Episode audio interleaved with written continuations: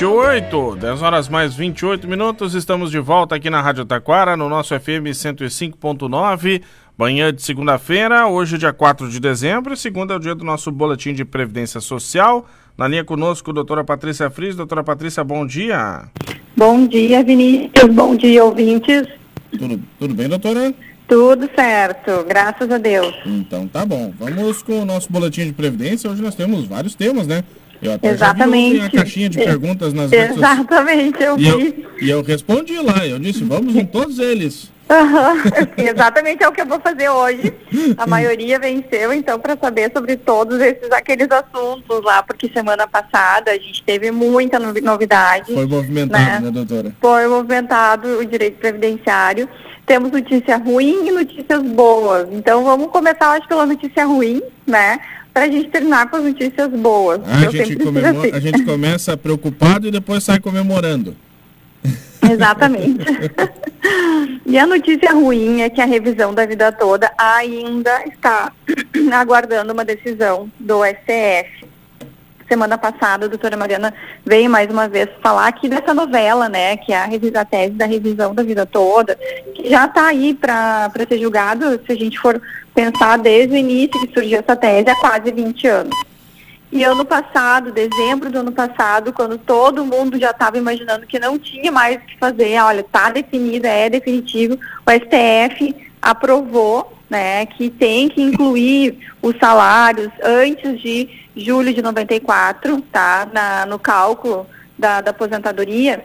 Uh, agora vem, então, essa decisão de que o, o INSS estava tentando né, esclarecer alguns pontos da decisão do STF, que foi uh, julgado o ano passado, né, aprovando a tese. O INSS fez um recurso que a gente chama de embargo de declaração, para tentar esclarecer alguns pontos. Que ele queria, na verdade, era uh, diminuir o, o, período em que poderia ser buscadas essas diferenças, né? O pagamento dos atrasados, era isso que estava basicamente sendo uh, julgado.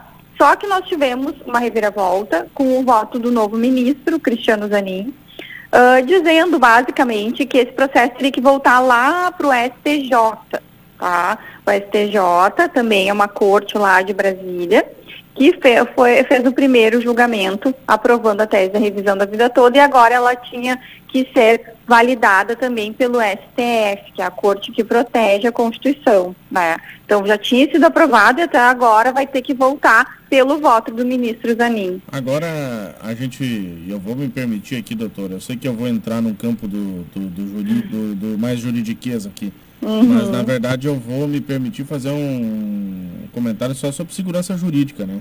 Porque é, o, não, não, não dá para os tribunais. Um tribunal aprova, outro tribunal aprova, daí Volta no meio inventa um, um, negócio, agora tem que voltar tudo ao normal. Gente, a gente precisa é. caminhar para frente nesse país, né? É muito triste porque a gente está vendo um movimento assim de politização do direito, né? A gente sabe que a nossa forma de indicação para as cortes superiores lá para o STF e para os tribunais superiores é uma forma de indicação política. É o presidente que faz, que vai, analisa a lista tríplice e que indica. Então isso não é de agora, né? Há muito tempo já é assim. Uh, e a gente precisa mudar isso para evitar que isso se repita, que esse cenário aí de que vai decidir a favor do governo uh, ou não vai decidir a favor do governo, vai esquecer o que está na Constituição, esquecer o que está na lei e decidir com base no que é melhor para o governo. Exatamente. E é isso que está acontecendo. A gente precisa caminhar para frente, parar com essas questões aí de que volta, e, enfim, é ruim isso. É horrível, né? E na verdade é uma injustiça, porque a pessoa que tinha contribuição alta antes de julho de 94 não está utilizando essas contribuições. Né, para fazer o cálculo do benefício. E não é que não esteja na lei, estava na lei essa possibilidade. E, e, aí que é, que é a injustiça. Estava na lei essa possibilidade, veio uma regra de transição permitindo para as pessoas que não tinham tanto tempo de contribuição se utilizar de uma outra forma de cálculo. Mas quem já tinha mais tempo de contribuição tinha já uma regra que a gente chama permanente de poder usar esses, esses salários maiores antes de julho de 94 no período de cálculo ali que era utilizado para fazer o cálculo da renda do benefício. Então é uma vergonha mesmo, né? É uma vergonha o que está acontecendo aí uh, nos tribunais em todo o Brasil e principalmente em Brasília.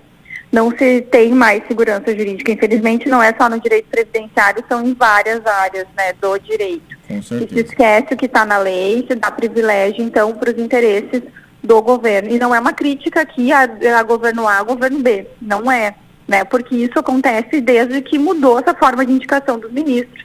Então, já acontecia no governo anterior, está uh, acontecendo agora, né? Então, é o que tem que fazer uma reforma realmente para mudar essa forma de indicação. Tem que ser com base realmente em critério de carreira, merecimento, né? E não depender da indicação do presidente, porque tem que estar tá desvinculado do âmbito político para que a gente consiga ter uma segurança de que vai preservar o que está lá na Constituição. Na nossa lei, o Brasil tem uma das melhores legislações do mundo, tem lei para tudo, né? Só que a gente fica na dependência aí desses posicionamentos políticos. Então, a tese da revisão da vida toda está aí uh, aguardando agora. Eles estavam fazendo esse julgamento no plenário virtual, que a gente chama, os ministros não estavam lá no tribunal, no, Superior, no Supremo Tribunal Federal, eles estavam votando online. E agora o Alexandre de Moraes pediu destaque. O que, que é? Tirar desse plenário virtual e fazer o proferir os votos, né, fazer o julgamento presencialmente, tá? Pode ser bom, tá, para os segurados, porque é uma forma de que os advogados que estão defendendo os institutos de proteção do, dos, dos aposentados podem ir lá dar os argumentos dele presencialmente, né? E isso vai acabar de vez, então, com essa, com essa margem para maiores discussão lá no STJ. Pode ser que não, que não vingue essa tese aí de voltar de novo lá para o STJ. Tá? Então a gente está nessa expectativa, só que vai, vai se prolongar essa novela. Esse plenário presencial aí provavelmente não acontece esse ano de 2023, vai ser só em 2024. Enquanto isso, os processos precisam ficar parados, é uma determinação que uh, veio lá do STF de que fique parado até se definir, tá? Uh, sem uh, até se definir o que, vai ser aprovado. Então, podem uh, ser ajuizadas ações, mas o processo fica parado, certo? Então, essa novela aí vai se prolongar e essa é a notícia ruim que eu tinha para dar nesse início hum. de semana. Foi o Alexandre de Moraes, então, que pediu para levar isso para julgamento presencial. Isso, ele é o presidente, né? E, tá, e agora então determinou, pediu esse destaque, é uma está no regimento interno da STF essa possibilidade né, de pedir o destaque e destacar é levar para o plenário presencial. Uhum. Os ministros votarem novamente o que eles já tinham votado sobre esses embargos, né, sobre esses esclarecimentos. Ah, todo mundo Mas, tem que votar de novo, né?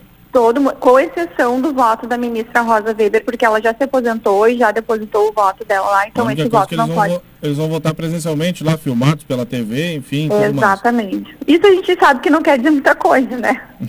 porque eles têm uma cara de pau assim impressionante.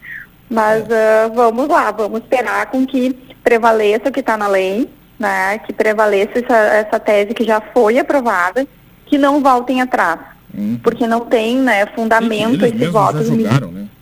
É, e esse voto do ministro Cristiano Zaninho, que essa, esse argumento que ele utiliza não é válido, né? Porque não vou aqui entrar em discussão técnica, uhum. mas não é o caso de se exigir um plenário, uh, dois terços do plenário do, ST, do STJ, como ele quer que, se, que seja uh, validada a tese por dois terços do plenário do, do STJ.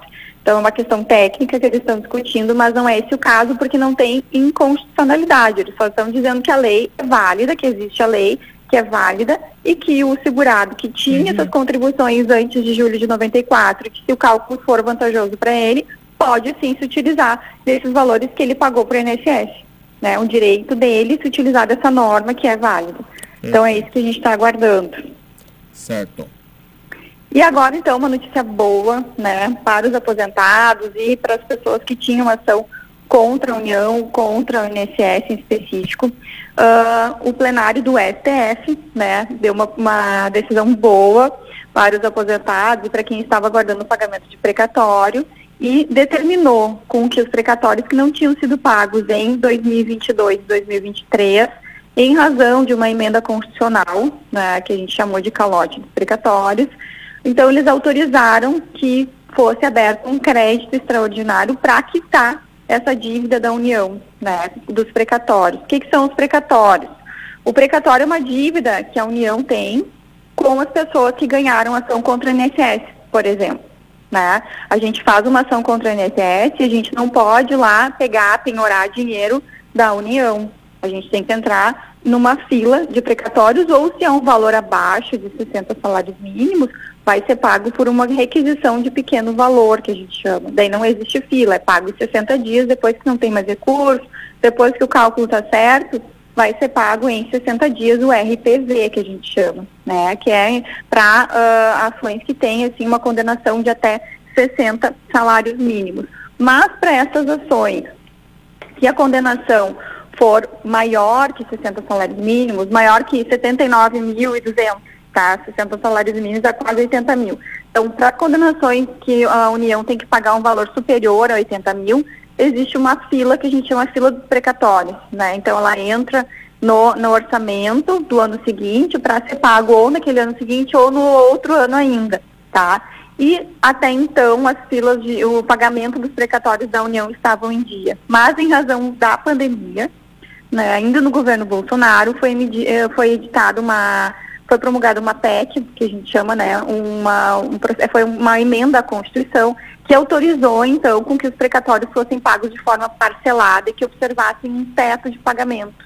Tinha um limite máximo de gastos para pagar precatórios naquele ano de 2021 e 2022, com o argumento de que estava se vivendo um uh, estado de pandemia, né, de calamidade pública, e a razão dessa situação aí de emergência, de, de, saúde pública, foi então aprovada essa PEC, né? E os precatórios de 2022 foram pagos parcialmente. Muita gente ficou sem receber, porque eles deram preferência a alguns uh, critérios, né? Por exemplo, pessoas idosas ou pessoas com doença grave receberam, tiveram preferência, e se não sobrou dinheiro, as pessoas que estavam lá esperando o precatório vão e ficaram para o ano seguinte, que seria 2023, e muita gente ficou sem uh, receber também em 2023 por causa desse teto máximo, né? Que estaria valendo até 2026. Mas isso é uma, é uma bola de neve, né? E esse endividamento é ruim para o próprio governo, porque os créditos da, das pessoas que têm ali para receber da União vão sendo atualizados e a dívida pública se aumenta a cada ano porque não se consegue pagar deixar em dia esse pagamento dos precatórios. E por isso, então, que o STF determinou que se utilizasse um crédito extraordinário fora do teto de gastos, né, para que se quitasse, então, esses precatórios atrasados. E a expectativa, pelo que a gente tem uh, ali notícias no, no meio previdenciário, é de que esses precatórios em atraso vão ser pagos em janeiro, a partir da metade de janeiro. Tá? Então, estamos todos felizes aí com essas novidades, porque muita gente já estava contando com esse dinheiro, espera né, anos para ter uma decisão definitiva de que, que tem esse direito, que a União pagou errado, que a INSS indeferiu um benefício ou pagou a menor um benefício, e quando vai lá receber o que é de direito, tem que esperar né, ainda mais, porque o precatório não vai ser pago naquele ano. Então a gente está agora uh, feliz com essa aprovação ali para que sejam uh, colocados em dia os precatórios até janeiro. Então essa é a notícia boa, primeira notícia boa, né? Que a gente vai ter aí nesse final de ano e vai deixar muita gente aí com feliz, que vai estar tá recebendo aquele valor que estava esperando já desde 2022, está em atraso. E também feliz com os próximos anos, né? Que a gente sabe que colocando em dia essa fila não vai prejudicar a fila do ano seguinte. Então, uma ótima notícia que a gente precisa comemorar. E a outra notícia que eu tenho para dar, que não é necessariamente para uh, segurados do INSS, né? Mas muitos segurados podem ter direito, ou familiares de segurados podem ter direito. É uma ação que está se falando muito, né? Vem nos procurar bastante gente para saber se tem direito. E eu achei muito interessante falar, porque pode ser bom para muita gente, tá? É uma ação especificamente para servidores públicos, tá? É a revisão do PASEP. E o que, que é especificamente essa revisão? Lá em 1970, o governo criou o programa do PIS e do PASEP.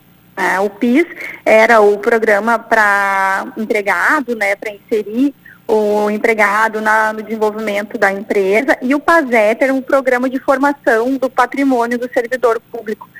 Então, uh, se tinha uma conta individual no nome do servidor público, né, militar, servidor estadual, servidor municipal, servidor federal, enfim, e uh, esses servidores recebiam mensalmente depósitos né, dessa, desse, dessa, do rendimento dessa cota que eles tinham lá do PASEP.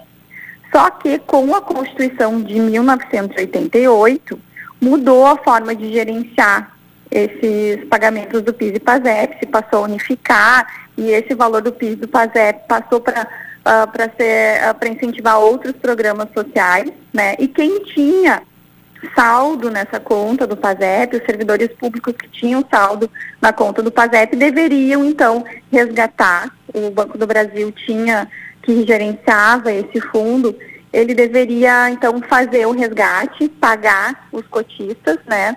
E isso foi feito de uma forma equivocada. Então, a, o STJ, no mês passado, definiu que os servidores que tinham conta lá uh, em uh, até julho de 1988, desculpa, 19, é, desculpa, é, 1988, então, esses recursos que estavam lá nessa conta do PASEP são recursos que os funcionários públicos têm direito de receber com a correção monetária devida, tá? Então, o que a gente tem que observar é uh, o período em que ficou sabendo desses, uh, que ficou, recebeu esse, esses valores do PASEP, se recebeu ainda, tem gente que não sacou e tem esse valor lá para sacar no Banco do Brasil, né? Então, muita gente está correndo atrás dos uh, extratos lá no Banco do Brasil para saber realmente que situação que estão esses depósitos do PASEP, certo? Então, esses funcionários públicos ou pensionistas de funcionário público precisam ir atrás, porque pode ter valor bom para receber. Mas, como a gente sempre fala aqui, né, tem que ter muita cautela. A gente precisa analisar os extratos para ver quando que foi creditado na conta, todos os valores que foram creditados pelo Banco do Brasil na conta. E se a gente constatar que essa correção monetária que foi paga para o servidor público está errada, é possível sim entrar com uma ação contra o Banco do Brasil, para o Banco do Brasil fazer o pagamento correto dessas diferenças, tá? Mas é preciso então ter acesso a esses extratos pedir os extratos uh, desde 1999, que é os extratos agora, uh, antes de 1999 a gente precisa das microfilmagens e depois de 99 para saber se houve algum resgate, também é necessário pedir esses extratos para o Banco do Brasil. E de posse desses extratos precisa ser feito o cálculo, né? Verificar mês a mês, ano a ano, né? qual era a atualização que, que era devida e o que, que foi uh, pago para o cotista do PASEP pelo Banco do Brasil. Então tem que ter muito cuidado, tá? Não pode se aventurar aí e fazer um cálculo qualquer. Com, tem muita gente fazendo cálculo de qualquer jeito para dizer que o que o cliente tem valores altos a receber e nem sempre é assim, né? Tem que aplicar a correção que está os índices oficiais de correção ano a ano e fazer a conta certinha para ver se realmente tem direito, tá? podem ter uh, alguns, alguns servidores públicos podem sim ter um valor alto a receber, mas é preciso cautela, né? Verificar a atualização monetária, os juros, as distribuições que foram feitas em todo esse período para ver se o servidor ou o pensionista do servidor tem direito a buscar essas diferenças, tá? Então é uma cautela que precisa ser adotada, mas que quem não, não sabe se tem direito, é importante solicitar, sim, do Banco do Brasil esses extratos, essas microfilmagens anteriores a julho, desculpa, anteriores a 99, né? E depois os extratos da conta ali, para ver se foi creditado algum valor do PASEP. E isso deve ser feito rapidamente por dois motivos. Primeiro, porque essa conta PASEP vai ser extinta em janeiro de 2025. Então, quem tem dinheiro lá disponível e não sacou, vai perder esses valores lá em, uh, desculpa, maio de 2025, tá? Então, a partir, até maio de 2025 pode fazer o saque, resgatar o valor que tiver nessa conta PASEP. E quem já sacou precisa cuidar o prazo de 10 anos, né? Que a gente fala da decadência, aqui é o prazo de 10 anos, que o STJ já disse que são 10 anos a partir do momento em que se sabe que o valor que foi pago pelo Banco do Brasil está errado. Então tem que cuidar isso, tá? Primeiro, quem já sacou, cuidar o prazo de 10 anos e quem não sacou, correr para sacar lá, para não perder esses valores que estão depositados nessa conta do PASEP, certo? E os servidores que têm direito, então, são os militares uh, das Forças Armadas, né, Exército, Marinha, Aeronáutica, militares estaduais, os policiais militares, bombeiro, uh, servidores públicos, como eu já falei, federal, estadual, municipal, e todas as pessoas, os sucessores desses servidores que a gente chama, né? Então, é, todos os sucessores ali, companheiro, companheira, filhos, ou eventualmente os pais, podem então uh, buscar essas diferenças aí, mas precisam ir atrás dos extratos, tá? Do PASEP, para ver o que, que já foi depositado, o que, que tinha lá depositado, para ver o saldo lá uh, nesse período aí em 1988, quando foi transformada a conta do.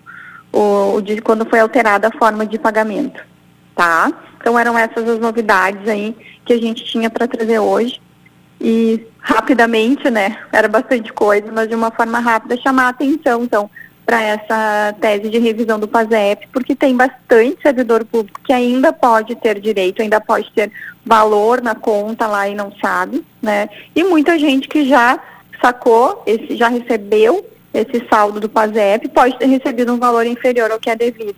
Então é importante ir atrás dos seus direitos, né? Ir atrás, fazer um cálculo, profissional, procurar um profissional que saiba fazer esse cálculo para ver se tem sim erro nesse valor que o Banco do Brasil uh, pagou, depositou na conta do servidor. Com certeza, né, doutor? Então, a gente tem que. Essa revisão do PASEP, ela já está valendo, então, né? Sim, já está valendo, né? Uh, o STJ disse que é possível em 10 anos aí se buscar as diferenças. Só que a forma de cálculo tem que observar o que está na lei, não pode colocar qualquer correção monetária, tá? É, e também tem que observar o saldo lá na conta em 88, ver o que, que já foi pago, fazer esse encontro aí de contas, colocar a correção. Né? Colocar a correção certinha, né? Ver se foram pagos os expurgos também. Então são vários detalhes ali que tem que prestar atenção. Mas pode ser uma pode ser uma revisão muito boa, né? Se uh, for, for constatado no cálculo ali que está errado, tem que entrar com uma ação, então, contra o, contra o Banco do Brasil para buscar essas diferenças. Perfeito. Nosso tempo hoje já, já foi, doutora. Sim, era bastante coisa. Eu falei até rápido bastante demais. temas, né? Uhum, mas foi um pedido teu também, então tinha que falar sobre tudo. Não, mas estava. Eu, eu, aliás, eu adorei. que bom, que bom. bom. Obrigada pela participação lá na nossa enquete. Ah, com certeza. Estamos sempre aí participando. Obrigado, doutora. E semana que vem estamos de volta. Certo, muito obrigado. Obrigada a todos os ouvintes. Uma ótima semana para todo mundo. Obrigado, doutora Patrícia Frias, participando conosco do programa na manhã de hoje, o nosso boletim de Previdência Social aqui na Rádio Taquara. Nós voltamos daqui a pouco, depois do intervalo. Acompanhe todas as segundas-feiras às 10